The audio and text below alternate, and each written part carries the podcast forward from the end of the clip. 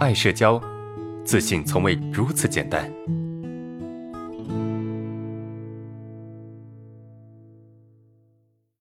OK，这是第二个问题。我们看第三个问题。而老师你好，只要有人问我事情，一旦我对事情答案不太确定的话，我会回答说不知道。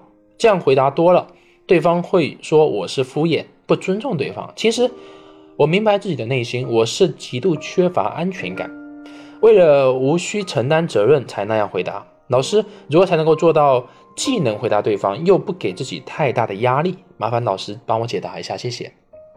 第三个问题哈，今天晚上的问题我还挺喜欢的啊，因为很干净啊，很清爽。今天晚上的问题比较清爽啊，没有那么粘粘稠，就是啊各种乱七八糟揪在一起啊，我特别难受。我真的要把东西给理清楚啊，我就挺费劲的。所以这个问题啊，这个问题我。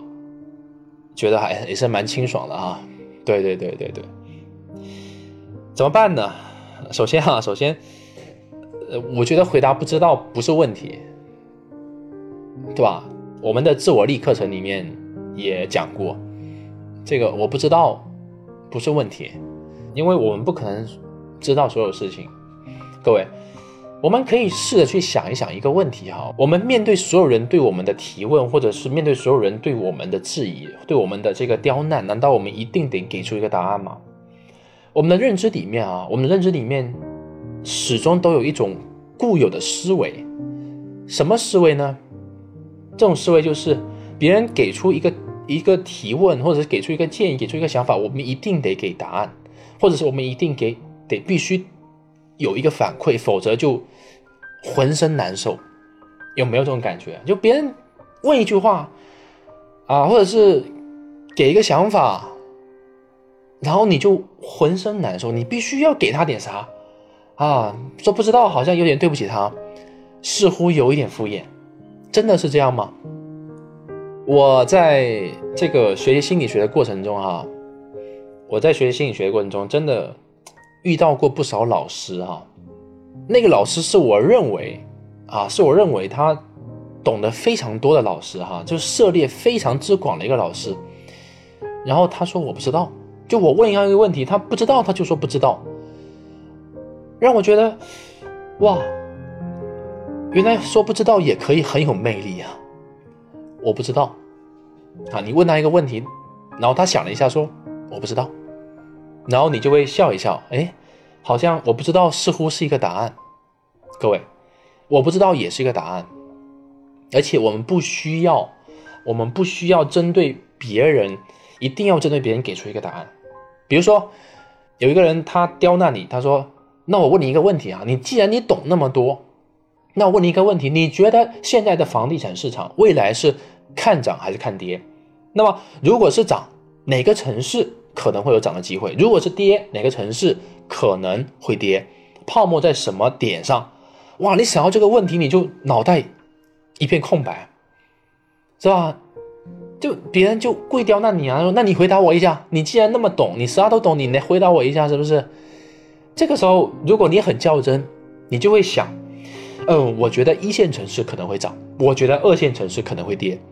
啊，什么时候会跌呢？那就是在政策出来的时候，你你好像振振有词啊，去解答这个问题，但最后你没发现你掉到别人的坑里面。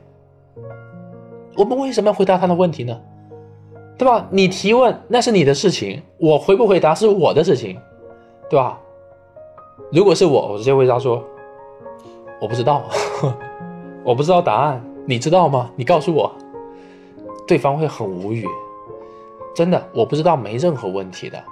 如果你真的知道，你要说；如果你真的不知道，那就不知道，就那么简单。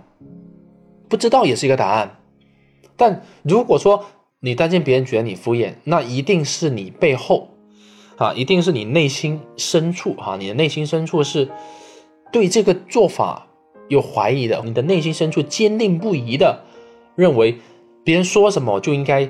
给反应，那么这是不是从某种角度来证明有讨好的嫌疑？是不是从某种角度来证明你有讨好的嫌疑，你可能这种不知道这种不讨好的行为让你觉得很焦虑，所以呃，你需要产生一种哎，我这样是不是敷衍别人的感觉，来让自己能够去缓解一部分的焦虑呢？是不是？所以这里面是不是有讨好的嫌疑呢？啊，自己好好思考一下，自己好好思考一下，有什么办法呢？没什么办法，不知道就是不知道，知道就是知道，不知道不要勉强自己说，知道啊，你想说就可以说，不想说也可以不说，做人很自由的。如果别人对你说，哎，你这个人太敷衍了吧？你怎么啥都不知道？你你可以对他说，那我真的不知道啊。如果我真的不知道，我还敷衍你，告诉你我知道，然后给结果给你一个答案不是对的，那我这个才叫做敷衍，是不是？